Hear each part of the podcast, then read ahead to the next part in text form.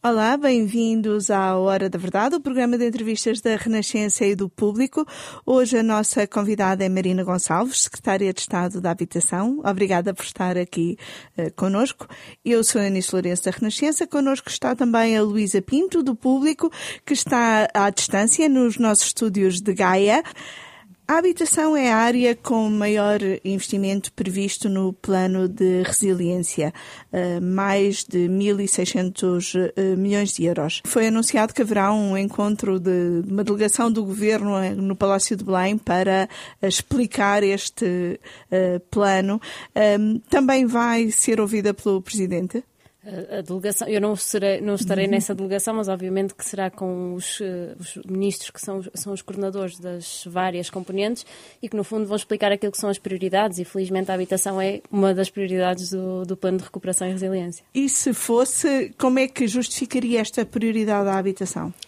Eu, eh, a, evidência daquilo que acontece no nosso país e das necessidades de habitação explicam-se por si, não é? Eh, nós já estamos a trabalhar numa, numa lógica de resposta célere para aquilo que é uma necessidade para a qual devíamos ter trabalhado durante as últimas décadas e, portanto, a grande explicação é que, efetivamente, o direito à habitação é um direito constitucionalmente consagrado, é um pilar do Estado Social e, ao contrário do que aconteceu com setores como a saúde, como a educação, onde, foi, onde facilmente todos percebemos a necessidade de um Estado forte e um Estado presente naquilo que é a resposta. No caso da habitação, fomos despertando mais tarde para esta necessidade. E, portanto, eh, aquela que, que é a garantia a salvaguarda de uma política duradoura e estável é efetivamente com o Estado mais presente, é uma política onde o Estado uh, tem realmente uma resposta sua no, no parque habitacional público, não é substitutiva do que existe, mas deve ser complementar.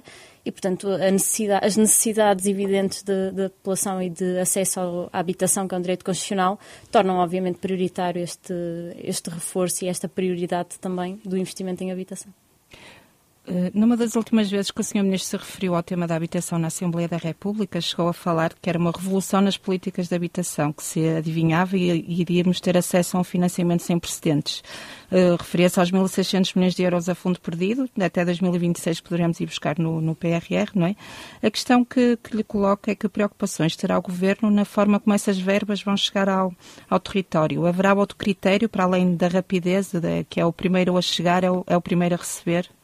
Nós temos necessariamente de ter essa preocupação. A coesão territorial está sempre nos nossos instrumentos, quando nós criamos os instrumentos eh, de política de habitação, seja o primeiro direito que estamos aqui a falar, mas mesmo os outros instrumentos, tem que haver uma distribuição territorial, até porque o problema e o acesso à habitação, aliás, o acesso à habitação deve ser generalizado à população, independentemente de ser nas áreas urbanas ou não, e obviamente tendo em conta também aquilo que são as necessidades e as, e as respostas uh, que são que depois cada, cada região em concreto carece. Mas uh, quando nós falamos que no âmbito do primeiro direito e do PRR nós temos quem chegar primeiro tem acesso aos 100%, sendo obviamente esta uma das componentes importantes, uh, tem que haver necessariamente uma, uma lógica de coesão territorial e nós, nós vamos regulamentar aquilo que é o período do PRR enquadrado no programa, mas sem prescindir do programa como ele hoje está construído, e portanto vai ser nesta junção da necessidade de executar até 2026, porque temos que executar e entregar casas, as 26 mil casas às famílias até julho de 2026, temos que enquadrar e compatibilizar, obviamente, com uma preocupação de coesão territorial, e aliás o Sr. Ministro já o disse também na, na mesma audição no Parlamento, que tem, tem que ser compatível e é temos que garantir este, este equilíbrio de, de, soluções e de prioridades. Portanto, o PRR pode ser usado aqui nas políticas de, de habitação também para ajudar a equilibrar o país? Sim. Como? Aqui, nós, quando falamos das necessidades de habitação, quando falamos das áreas metropolitanas, falamos muito da, da pressão de, dos preços do mercado e da, da, deste desequilíbrio entre os preços e o rendimento das famílias. Se calhar, quando falamos mais de territórios do interior, há este desajustamento também, mas há aqui uma importância das políticas de habitação para atrair e para fixar a população e, portanto, eh, não é, não é mais nem menos importante do, numa área metropolitana como é no interior do país tem objetivos, os objetivos acabam por ser, por, por ser distintos, agora o, a prioridade no acesso à habitação tem que ser garantida no seu todo. Uh, para chegar a estes, a estes, fins e porque nós, obviamente, quando falamos de coesão territorial, não pode ficar apenas no, no, nosso discurso, temos que criar políticas para que isso aconteça. E se eu não tiver acesso à habitação nos, nos territórios de baixa densidade, efetivamente não vou conseguir fazer depois uma política conjunta com outras áreas, obviamente, do emprego, da educação, de, de, daquilo que são as condições para uma família se, se fixar nestes territórios, mas a habitação tem um papel eh, imprescindível e, portanto, os nossos instrumentos têm que ter isso em conta. Para a execução dessa componente do, do PRR, está-se muito dependente das estratégias de habitação local que estão a ser uh, elaboradas pelas câmaras municipais, não é? Sei que ainda, é, sabemos que ainda há muitas por entregar, já agora também aproveitava para lhe pedir um, um, um balanço de quantas já, já estão entregues, porque isto tem sido muito dinâmico nas últimas semanas, mas o que já sabemos é que os pedidos de financiamento já esgotaram essa verba disponível no, no PRR. Imagino que isto preocupe o governo e que esteja a pensar como é que poderá depois dar resposta a, estas, a todas estas situações. Começando pelos dados, pelo ponto de situação atual, nós temos 34 acordos de colaboração assinados, portanto, são 34 municípios que têm as suas estratégias locais de habitação entregues e validadas e, portanto, estão em condições de assinar os acordos de colaboração, que no fundo é o primeiro passo para o financiamento das soluções habitacionais, seja ela reabilitação, construção ou aquisição. E, em alguns casos, arrendamento também, embora em menor eh, escala.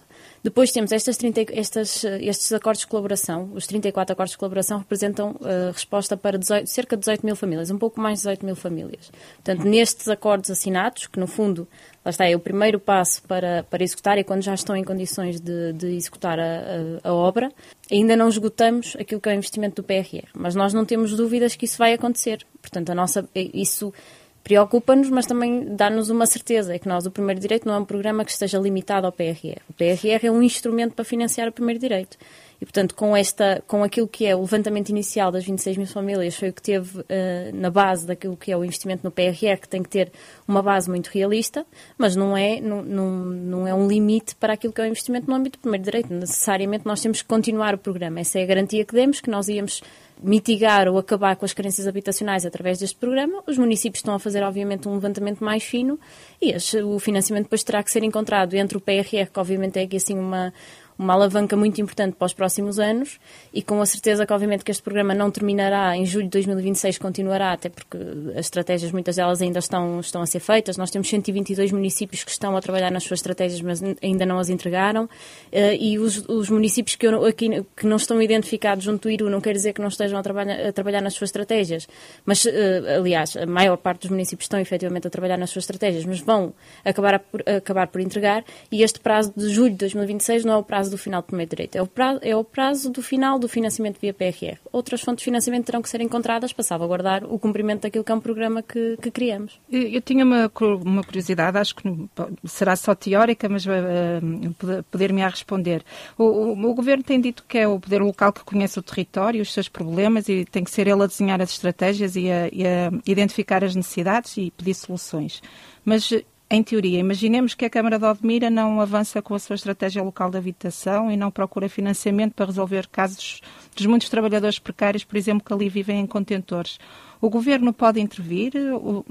Gostava de perceber melhor a relação entre, entre o, o, IRU e o governo, não é?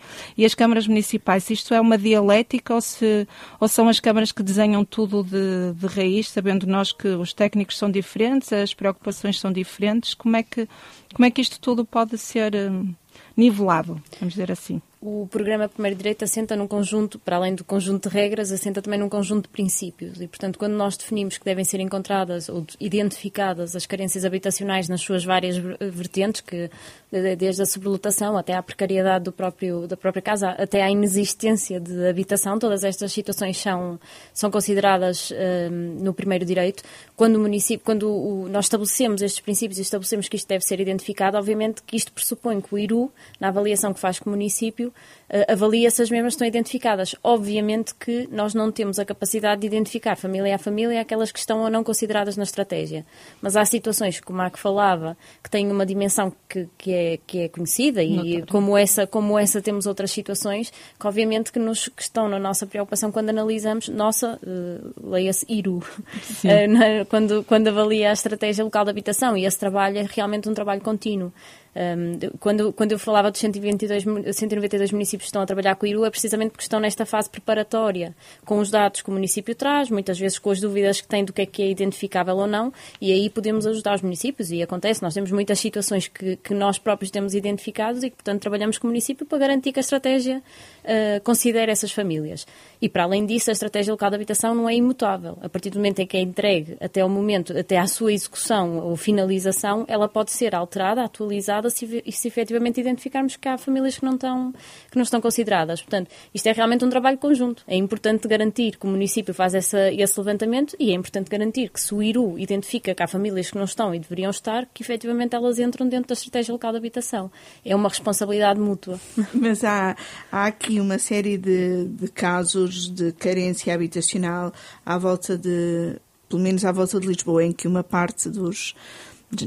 Provavelmente já não nos podemos chamar bairros de lata, mas são bairros uh, um bocadinho uh, precários. precários que tradicionalmente pertencem, que, tra pertence a câmaras tradicionalmente comunistas, Seixal, Almada, que hoje em dia é do PS, mas uh, foi muito tempo do, do PCP, Loures, e uh, uh, os autarcas do PCP dizem muito que a, a habitação é competência do poder central.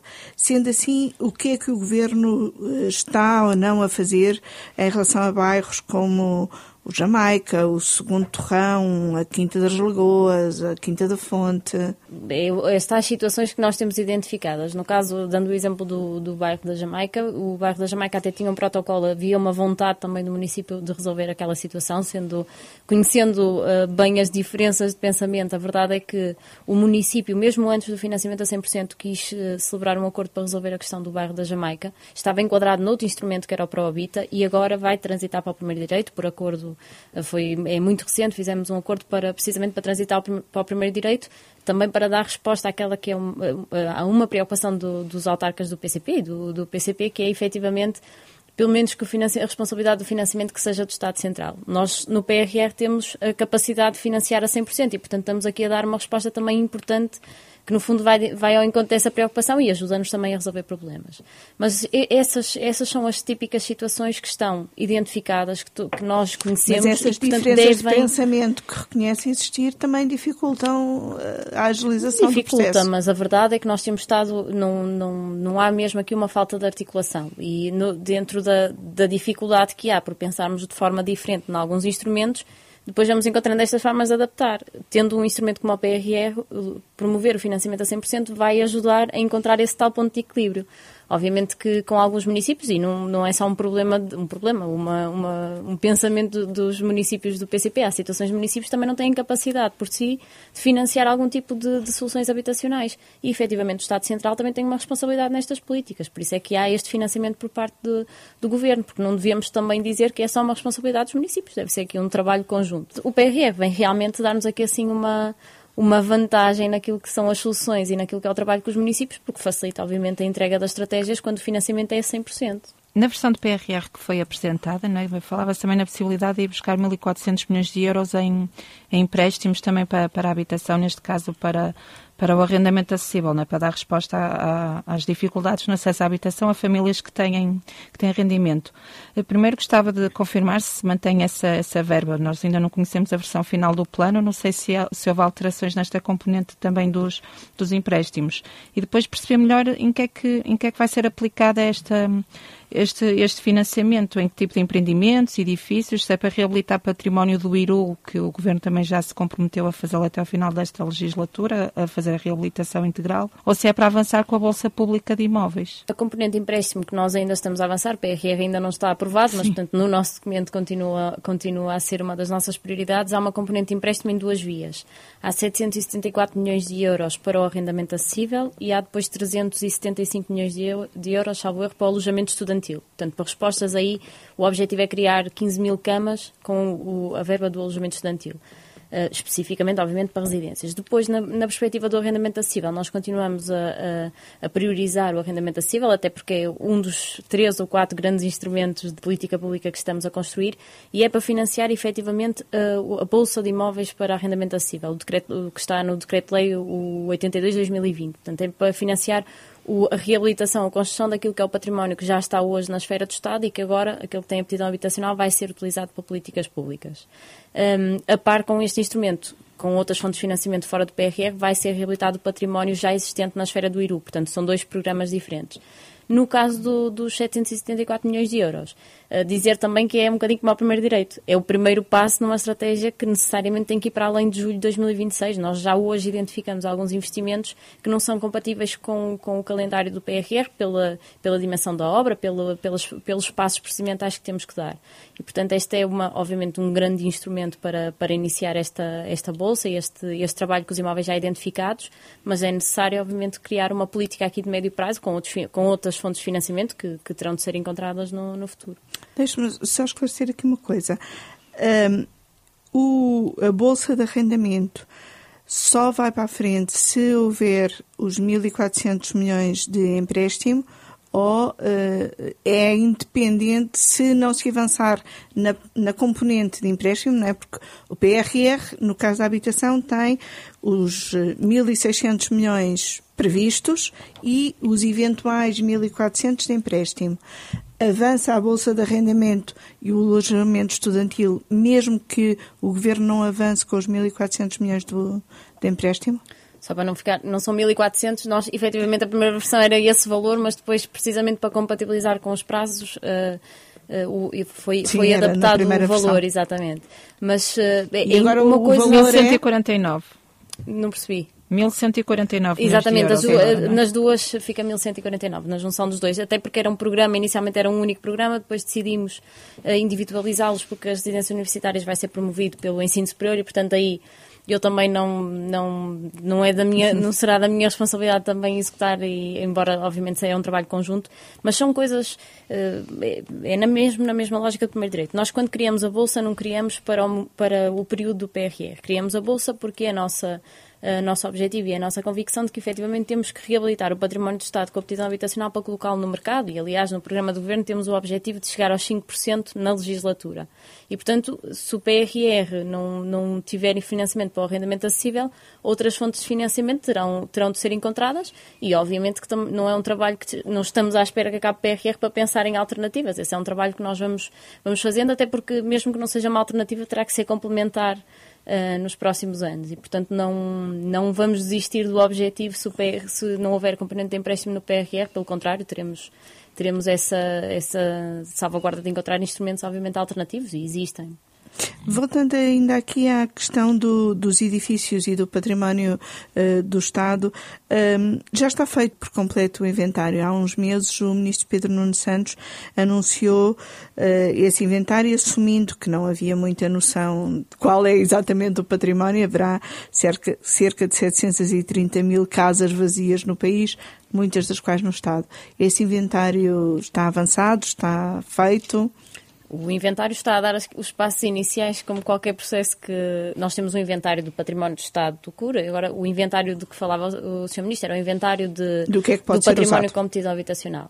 Nós, eh, ontem, uh, foi colocada na, na, plataforma, no portal da habitação, a plataforma que permite às entidades públicas inscrever aquele que é o património que está devoluto e que tem aptidão habitacional. Obviamente que carece sempre de uma avaliação do IRU depois se tem efetivamente aptidão habitacional, se tem capacidade construtiva, há todo um conjunto de, de, de, passos que têm que ser dados, mas é um processo em contínuo. Portanto, os primeiros passos da assinatura de protocolos com o IRN, com a autoridade tributária, com a DGTF, para acesso às suas plataformas de dados estão praticamente finalizados. A plataforma online foi ontem posta à disposição, posta, uh, à disposição no portal da habitação e, portanto, estão, não estando finalizados, demos os passos importantes para agora conseguir ser mais fácil acelerar o processo de identificação.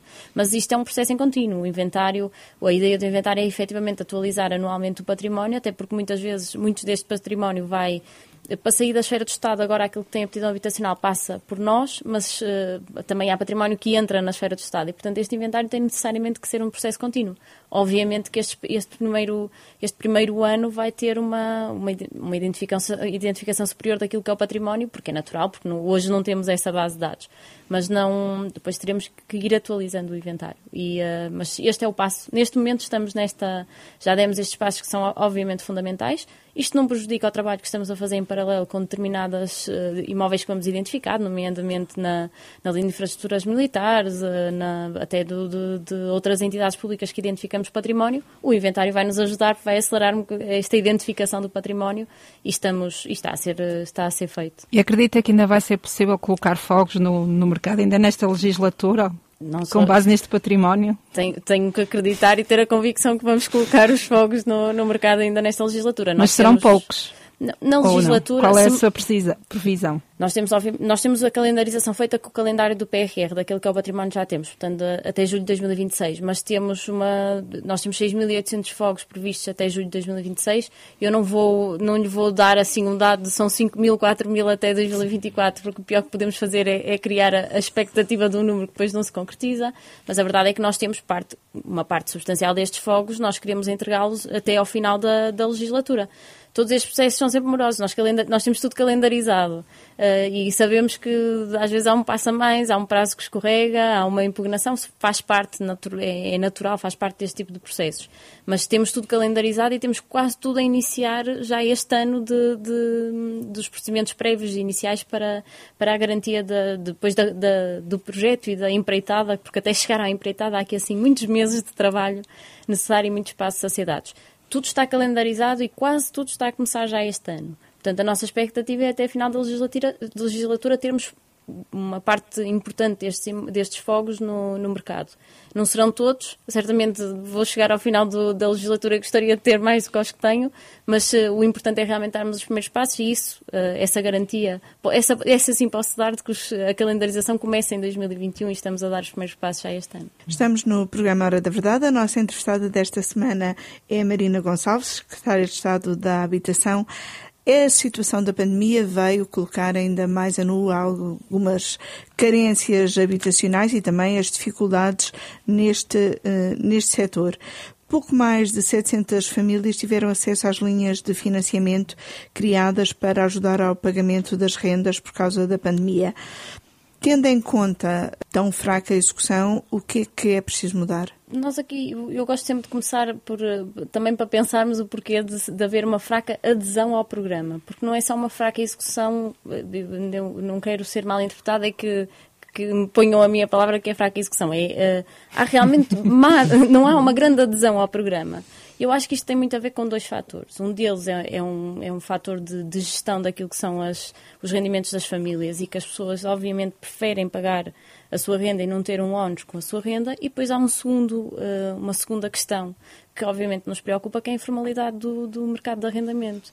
Nós temos uma grande informalidade, o que implica que, efetivamente, não conseguem aceder aos instrumentos porque é natural. O, nós já não, não, não, não, são pedidos muitos elementos para, para acesso à candidatura, mas a existência uh, de, um, de um vínculo contratual, e hoje já não é pedido um contrato de arrendamento, não é necessário um contrato de arrendamento, basta um recibo de renda, e isso não acontece. Nós estamos a falar de. Uh, eu acho que isto, isto motiva a que muita gente não uh, aceda ao programa. E mesmo aqueles que acedem, estamos a falar de cerca de 24,5% dos casos de indeferimento têm a ver efetivamente com, com a inexistência de uma prova do contrato. E não, não tem que ser mais uma vez. E não o que é, é o que contrato. o governo pode ou está a fazer para combater essa informalidade? Nós. Uh, há uma, sempre houve aqui assim um e aí houve uma incerteza de quem é que depois regula uh, ou fiscaliza esta, estas matérias. Obviamente que, que, a autoridade tributária tem, consegue perceber uh, quais são os, os, eh, contratos de arrendamento que efetivamente estão, estão inscritos nas, nas finanças, portanto é a forma mais fácil de identificar os que estão, mas nós criamos, no Decreto-Lei no 81 de 2020, criamos uma uh, competência do IRU de fiscalização daquilo que são as regras do arrendamento. E quando falamos das regras legais do arrendamento, falamos, obviamente, também desta necessidade de haver uma, uma relação legal uh, entre arrendatário e senhorio. Nós, uh, nós estamos, a, no fundo, a densificar aquilo que é competência precisamente para porque não é fácil percebermos a quem é que eu vou dizer que não tem um contrato formal. Não há efetivamente nada na lei que nos defina qual é o caminho a, a seguir. E, portanto, nós estamos a trabalhar precisamente para, para densificar esta, esta competência do IRU e, ao mesmo tempo, também articulando com aquilo que são hoje competências de outras entidades que, que nos permitem fazer, aferir as, uh, estas as situações de, de informalidade. Sendo certo que já hoje as pessoas têm legitimidade para, junto do IRU, dizer não estão a ser cumpridas as regras de, de arrendamento porque não, não têm um contrato formal e nem sequer posso aceder ao apoio. O que falta agora é definir o procedimento para, para o que é que se faz nestes casos. Portanto, Portanto o que é... está a dizer é que há um vazio, se não legal, pelo menos de fiscalização. De fiscalização, claramente, sempre, a única forma de fiscalização que existia, não havendo um vazio, era a fiscalização era feita pela autoridade tributária, que era, em função daquilo que, que, que, ia, que ia conhecendo, consegue identificar aquilo que é um contrato formal ou não. É a única forma hoje de, de identificação. Nós estamos a tentar reforçar aquilo que já existia, sobretudo para proteger, porque nos momentos como uh, isto pode ser mal interpretado, porque pode parecer que estamos atrás de reforçar aquilo que é a receita fiscal e não tem de todo a ver com isso. Tem a ver precisamente com estas proteções. O momento de pandemia vem nos mostrar a importância de termos os contra contratos formais, porque o acesso ao apoio depende necessariamente da existência de um contrato de arrendamento. Se eu não conseguir provar, eu estou a desproteger o arrendatário estou a desprotegê-lo naquilo que são os seus direitos, porque e realmente ficamos sem bases para, para poder uh, reagir. E, portanto, é, é, este reforço daquilo que já hoje existe, porque a verdade é que não, não estamos a inventar nada, e reforçando esta, colocando esta, esta competência no IRU, é nosso ver também no fundo, densificar o, acesso a este tipo de, de, de, respostas por parte da população. Que fiquem a saber que, efetivamente, para além da autoridade tributária, que já hoje pode fiscalizar e tem essa competência, porque, porque há, uma, há uma relação direta entre aquilo que é a receita fiscal do, de um contrato de arrendamento e a existência do contrato de arrendamento, o IRU passa a ter também aqui assim um papel importante e temos que densificar de que forma é que ele, que ele, é, que ele é salvaguardado. Muito provável, nós estamos mesmo a trabalhar nisso, mas até pode ser só na lógica de comunicação uh, a quem já hoje pode, pode identificar isto que é a autoridade tributária pode ser outra, estamos mesmo a analisar, temos que, que, perceber, mas no fundo, quer dizer, se nós identificamos que ainda há um problema, é sinal que temos que densificar alguma coisa e, portanto, é, nesse trabalho, é esse o trabalho que estamos a fazer. Ainda aqui no, no domínio da pandemia e da, das rendas, um, num ano em que os rendimentos em geral desceram, as rendas não desceram muito, apenas cerca de 5%. Como é que se pode controlar as rendas? Limitação administrativa? Nós eh, temos a convicção de que a forma de regular o mercado é efetivamente com o Estado presente e por isso é que a nossa grande uh, na grossa, grande aposta, que é uma aposta que obviamente não fazemos num mês nem em dois, é reforçar o parque habitacional público. Aí sim nós vamos conseguir não apenas dar respostas mais estáveis e a preços efetivamente acessíveis à população, mas ao mesmo tempo, se tivermos uma resposta robusta, vamos também regular o mercado de arrendamento, porque vamos estar a par com o mercado privado e poder eh, regular, os, o, regular ou ajudar a regular o mercado. Há depois um conjunto de instrumentos que nós fomos criando a par com instrumentos também dos municípios para tentar uh, também contrariar esta tendência, nomeadamente no, com o programa de arrendamento acessível, que é uh, promovido centralmente pelo Governo, mas também por programas dos municípios, que alguns deles até são financiados via primeiro direito, como o arrendar para subarrendar. Uhum.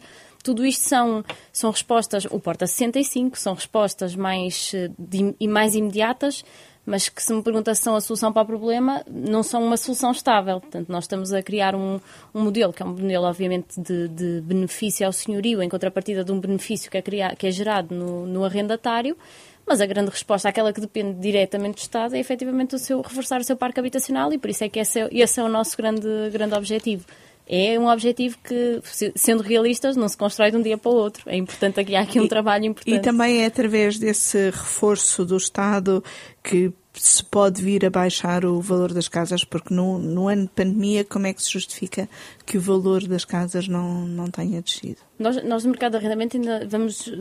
Há aqui um sinal de, de redução dos preços, sobretudo em Lisboa e no Porto, mas uh, aí justifica-se muito com aquilo que foi o, o, a quebra no alojamento local e também a transição destes, destes alojamentos para o, para o arrendamento de longa duração que não me parece que vá ter um efeito de muita continuidade e quando tivermos aqui o, um, também quando tivermos melhor, e obviamente que todos eu, eu tenho essa essa, acho que vamos ter esse recuo de parte deles, não quer dizer que seja, que seja generalizado, mas obviamente quando o turismo estiver eh, a funcionar novamente, quando a nossa economia estiver uh, bem novamente, que todos desejamos que isso aconteça, pode haver um recuo nessa, na utilização destes imóveis. No caso da, da, enquanto houver mercado para a compra de habitação, o mercado obviamente vai se, vai se adaptando àquilo, àquilo que é a, a procura. E portanto o que, o que justifica isso é que efetivamente continua a haver procura. Nós temos que encontrar, é, é por isso que eu digo que temos que encontrar os instrumentos para tentar uh, permitir que o mercado continue a funcionar, mas ao mesmo tempo regular o mercado de alguma forma. E essa, esse instrumento nós temos mesmo a convicção que é através da, da resposta pública e com o Estado presente ativo no mercado de arrendamento. Estávamos a falar dos apoios que, que o IRU estava a dar às famílias para, por causa da, da pandemia e esqueci-me de, de, lhe perguntar, foi anunciado que era possível que os empréstimos passassem a subvenções a, a fundo perdido. Não sei se já há pedidos nesse, nesse sentido e se nos pode atualizar como é que estão esses apoios. Nós ainda não temos esses pedidos. A alteração foi feita no no, final do ano passado. Portanto, neste momento, quem pedir já pode converter aquilo que era o empréstimo em, uh, em comparticipação a fundo perdido, que pode chegar aos 100% quando as taxas de esforço também são superiores a 100%. Uhum. E pode parecer que não há muitos casos, mas muitos dos casos de apoio têm taxas de esforço acima dos, uh, dos 100% e depois entre os 35% e os 100% há depois também uma, uma forma proporcional de, de reconversão parcial do, do empréstimo. Nós neste momento ainda não temos nenhum pedido, porque naturalmente quem pediu o empréstimo vai usar toda a extensão do, do, do apoio e vai até junho e portanto neste momento ainda ninguém cessou o apoio e portanto pediu, fez o pedido final de, de conversão. Isto uhum. vai, muito provavelmente vai ser em junho é que vamos ter o, o no fundo, a totalidade das situações a pedir a, a, a, conversão. Neste momento, ainda os apoios estão todos em curso. As pessoas têm estado a prorrogar os apoios. Quem precisava em, em abril e em maio do ano passado, infelizmente, continua a precisar desse apoio e tem continuado a aderir e, portanto, não, não há ainda a conversão que é feita à final. Uh, resolver todas as carências habitacionais até o aniversário dos 50 anos de 25 de Abril já, já não é possível, não é? até porque as carências continuaram a, a, aumentar e já são bem mais que as 26 mil que estavam identificadas em 2017. Ele perguntar se tem um novo objetivo definido para essa data não, não vou mesmo definir objetivos por vários motivos. Obviamente, nós continuamos com, com o objetivo de 2024 relativamente às 26 mil famílias. Temos a evidência que, efetivamente, serão muitas mais do que as 26 mil famílias uh, com carências habitacionais. E, portanto, depois este trabalho, há, há, não é só a calendarização ou entrega das estratégias, essa parte, obviamente, que nos faz, porque agora depende da entrega da estratégia, portanto, depende também daqui de um passo que não, não posso ser eu a calendarizá-lo, embora os municípios estão efetivamente a trabalhar muito bem na concretização do primeiro direito. Mas depois há aqui um conjunto de, de passos e um conjunto de respostas também de, de, do mercado de construção que, que precisamos de, salvaguardar quando calendarizamos e definimos objetivos. Eu diria assim, o nosso objetivo seja ele. Quando tivermos as, as, as, necessidades todas identificadas, eu serei capaz de calendarizar pelo menos o nosso objetivo com os municípios. Neste momento, estar a definir um objetivo quando ainda tenho 34 municípios com acordos de colaboração uh, assinados seria realmente estar aqui a fazer um jogo de, de, de dedução que não nenhuma de nós beneficiaria com isso. Portanto, obviamente, quando eu tiver essa identificação toda, eu farei, faremos de certeza a calendarização. Muito obrigada por ter estado aqui connosco. Hora de Verdade volta para a semana com outro convidado. Edição da noite.